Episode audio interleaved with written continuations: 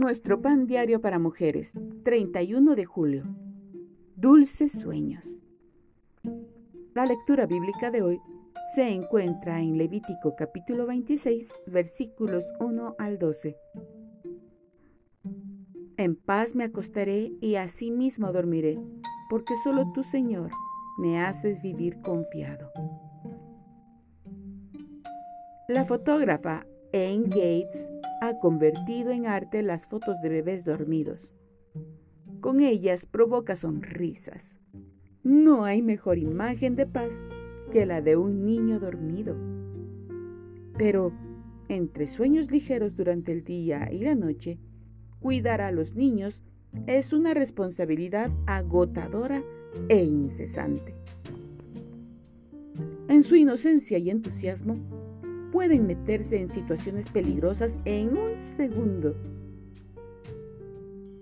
Después de un día agitado, disciplinando, entreteniendo, protegiendo, alimentando, vistiendo, guiando y reconciliando hermanos que se pelean, los padres están ansiosos por irse a dormir. En cuanto se guardan los juguetes y se ponen los pijamas, el niño soñoliento se tranquiliza. Se acurruca con mamá o papá para que le relate una historia y finalmente se duerme. Después, antes de que los padres se acuesten, miran a sus hijos otra vez para asegurarse de que todo esté en paz. La serena belleza de un niño dormido hace que todas las frustraciones del día valgan la pena.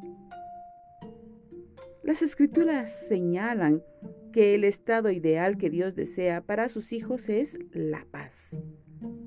Pero con suma frecuencia, debido a nuestra inmadurez, nos metemos en problemas y provocamos conflictos. Como los padres de niños pequeños, el Señor desea que nos cansemos de hacer las cosas mal y que descansemos en la protección y el gozo de sus caminos amorosos.